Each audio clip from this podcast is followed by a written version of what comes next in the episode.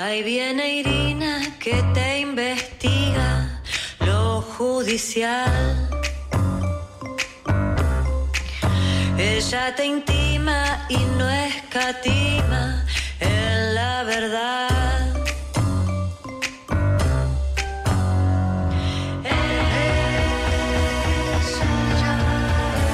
¿Quién es? Irina Hauser, Irina Hauser, Irina Hauser. Buenos días, Froilán Hauser. Muy buenos días. ¿Cómo anda? Ay, estoy bien. ¿Cómo la pasó? ¿La pasó? Muy bien, tuve unas lindas vacaciones, Mm. breves pero lindas. Mm, ¿Qué nos, qué, qué nos cuenta? ¿Qué nos cuenta, Me encanta Hauser? la cara de buena Sí, vibra. Bueno, vamos a, a ponernos serios para, Sí. para hablar de un tema.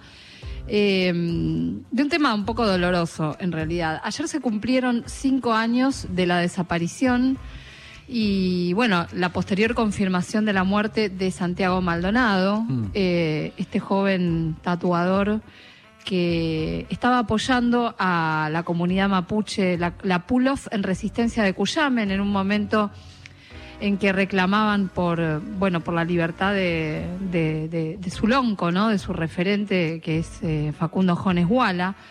Eh, esta comunidad eh, vive en una en una zona en bueno en una zona donde donde está digamos cercana a la finca de Benetton claro. eh, y hubo en ese momento, ellos habían hecho un corte en la ruta 40, Sí. eh, y aún después, de- de- después del corte de ruta, la gendarmería Mm. ingresó al territorio sin una orden de allanamiento Mm, e inició una verdadera cacería. Empezó a perseguir a todas las personas de la comunidad y entre ellos a Santiago Maldonado, que estaba apoyándolos eh, por ese entonces en su protesta. mm. Eh, el cuerpo de Santiago Maldonado fue hallado el 17 de octubre del año 2017, eh, o sea, unos cuantos días, 78 días creo que fue después de, de- de su desaparición. Su desaparición fue el primero de, de agosto. Y en realidad quedaron, quedaron pendientes una enorme cantidad de preguntas que la, que la justicia nunca, nunca respondió y que además pareció tender a querer no responder, ¿no? Recordemos que el primer juez que se llama Guido Tranto fue un juez cuestionado por su posición en el expediente, por su parcialidad, por dejarse presionar por funcionarios del gobierno nacional, en ese entonces de, Mauricio Macri, y de hecho fue apartado de la causa judicial. Hoy la causa está paralizada, en un ratito vamos a explicar por qué, pero hay algo que marcó el inicio de, bueno, de esta historia y de esta, de esta búsqueda, que fueron las, las terribles especulaciones que surgieron del poder político en aquel momento y que se perpetuaron, algunas con el correr del tiempo. Vamos a escuchar un compiladito de algunas voces que van a reconocer con las teorías estrafalarias y, y bueno, y, y absolutamente maliciosas de, bueno, de, de quienes ocupaban lugares de, de- de poder en ese momento y de algunos periodistas también. Yo esperaba que esto fuera, que Santiago estuviera con vida en Chile. Yo Claro. esperaba. Dije, mínima posibilidad. Era su Ay, esperanza, era su esperanza. Pero claro, porque con vida hubiera sido una alegría. Yo creo que, que millones de argentinos queremos. Todos, seguro. Si llegara a no estar con vida, yo quiero toda la verdad. ¿eh? Bueno, lo cierto es que en las últimas horas se apreció alguna pista que se está siguiendo particularmente en la provincia de Entre Ríos. Y tiene que ver con el testimonio de un camionero de 73 años que declaró que el domingo pasado levantó a un mochilero muy parecido, con rasgos eh, en su cara muy coincidentes a los de Maldonado. Y esto ocurrió en la localidad de Ceibas, reiteramos, en la provincia de Entre Ríos. Nosotros en este momento, de acuerdo a la investigación que está llevando adelante el juez Otranto, tanto el juez como la fiscal eh, no tienen la hipótesis de que la gendarmería lo detuvo. Nosotros, por supuesto que hemos abierto eh, toda la posibilidad para que la justicia investigue, se han analizado todos los vehículos que estuvieron ese día, los vehículos no han dado ninguna pista de que Santiago Maldonado pueda haber estado en esos vehículos. Lo que queremos aclarar es que acá hay una desaparición. No, no queremos que esto se califique como una desaparición forzada y nos parece que no, no está bien que, que se hable de una desaparición forzada cuando no hay un solo testimonio, una sola persona que se haya presentado a la fiscalía o al juez a decir eh, de qué manera o aportar algún dato diciendo que se lo llevó Gendarmería. Ahora, si tiene plancton dentro del cuerpo, ¿qué fue? ¿Una persona desesperada que quiso cruzar? Sin saber nadar. Sin saber nadar, alguien que lo empujaron, le pegaron un palazo, un piedrazo, un balazo, una puñalada. Ahora esto que planteaba Lilita de la temperatura del agua, que también le consultábamos recién a Rodrigo Saliva. Aquí la- las temperaturas bajas favorecen la conservación del cuerpo. Digamos, Sí. los forenses, eh, de alguna manera... Es como Walt Disney. Claro, digamos, los forenses pueden encontrar más pruebas. Acá vivimos una de las historias más trágicas de un relato kirchnerista. Quisieron decir que nuestro gobierno había desaparecido a Maldonado. Por suerte se supo la verdad. La verdad es que no había sido así. Igual lamentamos lo que sucedió, pero estamos convencidos que logramos algo muy importante, que fue que ese relato no se hiciera verdad, que la verdad triunfara. Estamos acá, después de varios años, he logrado venir a este lugar a recordar esos 78 días durísimos que vivimos, pero logramos defender la verdad, es lo más importante. Esta semana, el viernes, se van a conocer finalmente los resultados de la autopsia de Santiago Maldonado. Crimen de Estado. Lo mató el gobierno. ¿Cómo el gobierno? El gobierno. El gobierno de Cristina Kirchner mató a Nisman. No, no, No, Maldonado, perdón, ¿eh? Ah, perdón. Ahí va. Ahí va.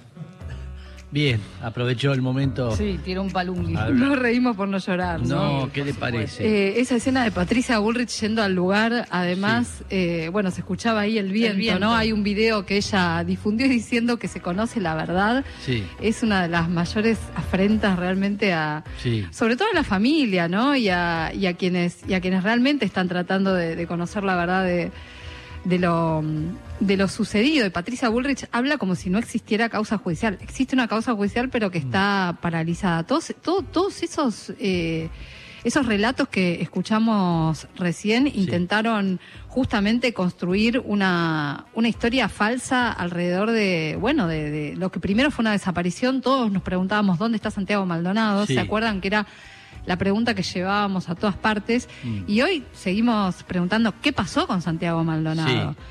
Eh, les cuento un poco de, de la causa judicial. Me parecía que valía la pena repasar esto porque Sí. es el modo en que, en que se fue también construyendo a través de los medios de, de comunicación una, una, una falsedad absoluta. Eh, la causa judicial está en manos de un juez que se llama eh, eh, Geral, Gustavo Geral que es el juez que sucedió a Otranto. Gustavo Geral, ya hace un largo rato, dijo que la causa había que cerrarla porque no había delito. Y la familia lo recusó a este juez, porque además estaba, estaba prejuzgando sin, sin decir absolutamente nada, ¿no? Había un imputado hasta ese momento en la, en la causa, que era un, un gendarme que se veía en la... Hay imágenes, ¿eh? No es que no hay nada. Hay imágenes, hay mensajes de, entre celulares y ahora hay más cosas que ahora les voy a, les voy a contar. Eh, y, ¿Y qué pasó? La recusación de este señor, de Gustavo Geral, eh, fue a bueno fue a, a ser revisada por la cámara. La, la cámara lo ratificó la cámara la cámara de Comodoro Rivadavia lo vuelve a ratificar. La cámara de casación perdón dice que, que no que hay que poner otro juez. Y estamos esperando que haya otro juez. Y ningún juez quiere agarrar la causa o sea ni- ningún juez quiere agarrar la causa Claro. y toda esta discusión dónde está Mm, en la Corte Suprema mm. la Corte Suprema tiene que decidir tres cosas si este señor Geral Sí. puede continuar a cargo de la causa, si hay que eh, investigar una desaparición forzada, Mm. ahora vamos a explicar por qué, y qué hay que hacer con esas escuchas que le hicieron a la familia Maldonado, y especialmente a Sergio Maldonado, en, en medio de esta investigación. Sí. Es decir, se pusieron a investigar a las víctimas, porque los familiares de una víctima son Sí, víctimas. total. Entonces, bueno, esas son las tres cosas que tiene que resolver la Corte, algunas del año 2019 y otras del año 2020, y no resuelve. Mm. Y esto mantiene paralizada la, la investigación. Hoy hay un fiscal que se llama Federico Bacchioni que está a cargo que algunas cositas viene haciendo. Una, por ejemplo, fue incorporar una denuncia que hizo la ex ministra de Seguridad, Sabina Frederick. Sabina Frederick hizo una denuncia muy concreta contra quienes eran en ese entonces, bueno, el jefe de, de Gendarmería, eh, y contra Pablo Nocetti, que era el jefe de gabinete de Patricia Bullrich. Sí. Bueno, esto fue incorporado por el fiscal Federico Bacchioni, eh, que además pidió indagatorias. Pidió la indagatoria de, por ejemplo, del gendarme que estaba a cargo del escuadrón de Esquel. Mm, Pero ¿qué pasa? Como la causa está paralizada, el juez no le dice ni sí ni no. claro. No le dice absolutamente nada. Eh, y bueno, y está, está todo ahí. El, que, el hombre que era el jefe de, mm, del escuadrón de Esquel y dos, eh, dos gendarmes más están citados a indagatoria por este, por este fiscal Bacchioni. Y en los últimos tiempos se incorporó un testimonio muy importante, que es eh, el de una, una mujer gendarme, una integrante de gendarmería que ahora está en disponibilidad. El equipo de sanidad. Ella hace tareas de fisiatría, atiende y atiende a muchos gendarmes en un consultorio eh, ahí en la ciudad de Esquel. ¿Qué le pasó a ella? Dos cosas. Empezó a escuchar múltiples relatos de los gendarmes que habían estado ese día en el territorio. Y además, a ella misma le pidieron, según ella, ella lo contó esto ante, ante el fiscal, pero Sí. todavía está solo en manos del fiscal esto. Mm, Lo que ella contó ante el fiscal es que le dieron una caja mm. con, eh, que le dieron una caja con armas y con eh, un- una serie de, mm, de prendas ensangrentadas. Sí. Y le dijeron, por favor, guardalo vos. Ella se negó, esto fue lo que le empezó a traer algunos problemas. Esto fue al toque del primero de agosto del año 2017, ¿no?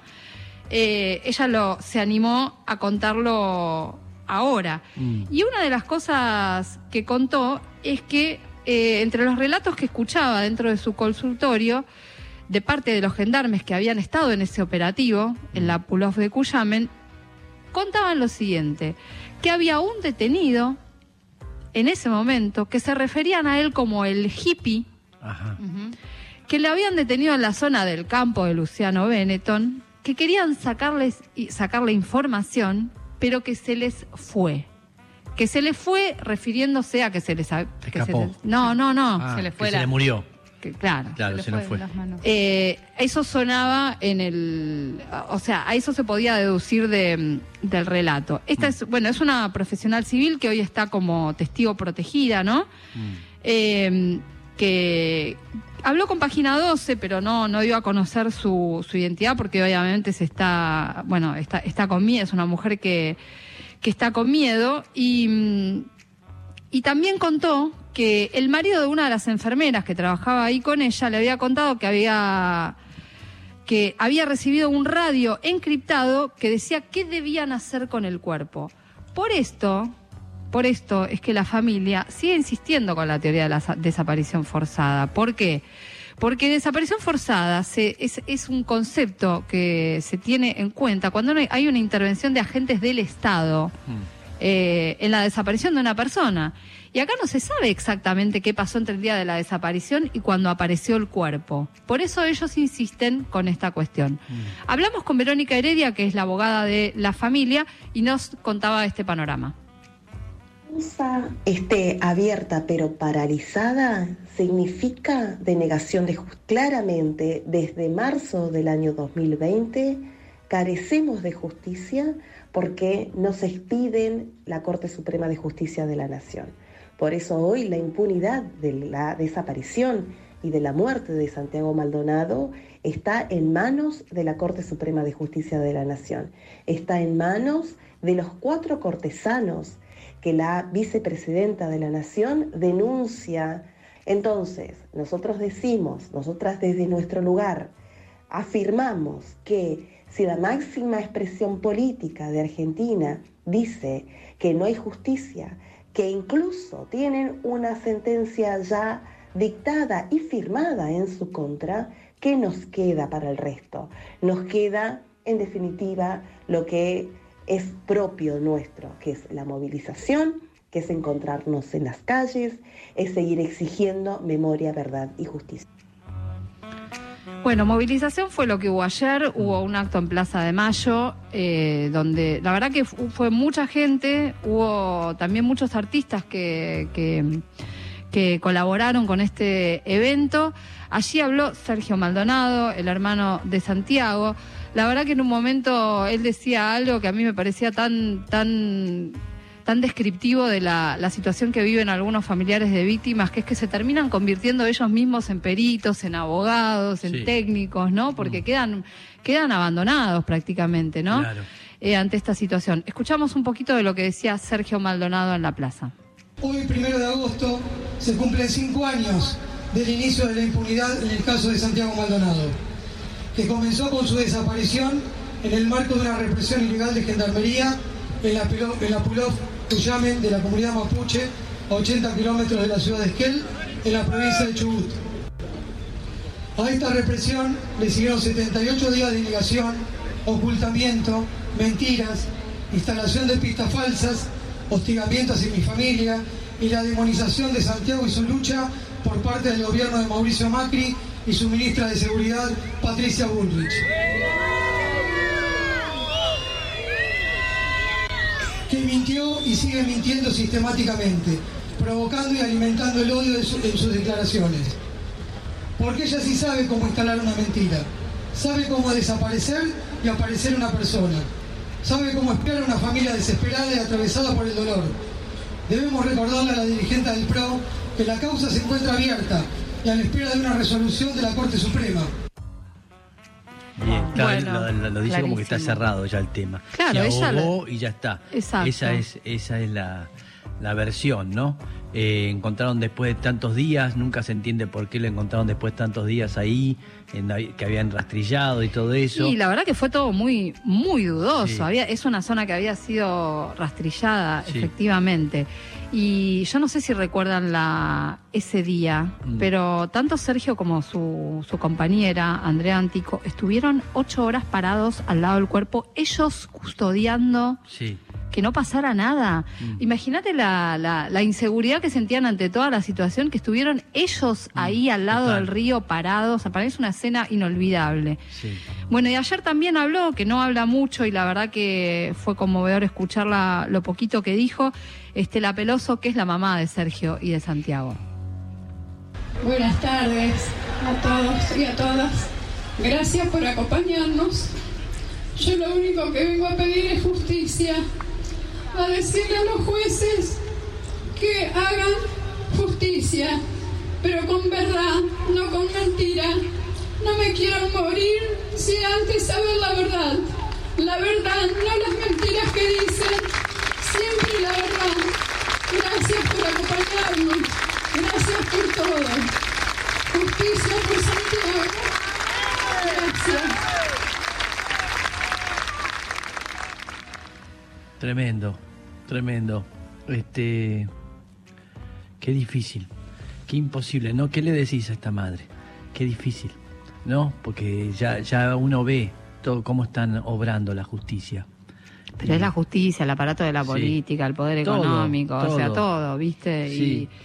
Y, y te da una te da una impotencia terrible. Bueno, ¿qué, qué queda? Lo como dice Verónica Heredia, queda queda seguir manifestando, queda seguir eh, poniendo el tema sobre el tapete. A los a los comunicadores nos queda nos queda seguir contando lo que sabemos, lo que conocemos de la causa. eh, que no es lo que cuenta Patricia Bullrich precisamente, Mm. eh, y mostrando, bueno, est- estos mecanismos de, de falseamiento de la, de la información que lo, lo único que buscan es, eh, por un lado, la cobertura para, para un gobierno que mandó a su gendarmería Sí. a actuar a ese lugar de esa manera atroz, Mm, eh, y que además fue un gobierno que hizo campaña mm, contra los pueblos originarios. total. Sí. Y que la Eh, siga y es- la sigue haciendo. haciendo. Y esto, fu- esto fue y es parte de esa, de esa campaña. Total. Eh, de esa campaña eh, feroz y, y que además, bueno, eh, ataca a las raíces de nuestro pueblo, ¿no? Totalmente. Bien, Irina, este, pa, nos dejamos todos duros. Terrible, ¿eh? porque todo esto continúa y no hay modificaciones y no hay, no se ve ningún atisbo, nada de que esto se vaya a modificar. ¿eh? Eso es lo que la más. corte, y- la corte, la, corte, tiene que, tiene eso, resolver claro. algo, ¿viste? Sí, ya, claro. Lo que pasa es que cualquier cosa que digan va a dejar en evidencia que la causa está abierta. Digan lo que digan. La causa está abierta. Mm, Bueno, que digan algo. No se entiende por qué desde el año 2020 tienen esto sin resolver. mm. Y, y sacan fallos sobre Mm. jueces per saltum, que significa se le da una decisión sobre jueces trasladados por Mauricio Macri. Es una vergüenza. Bien, gracias Irina.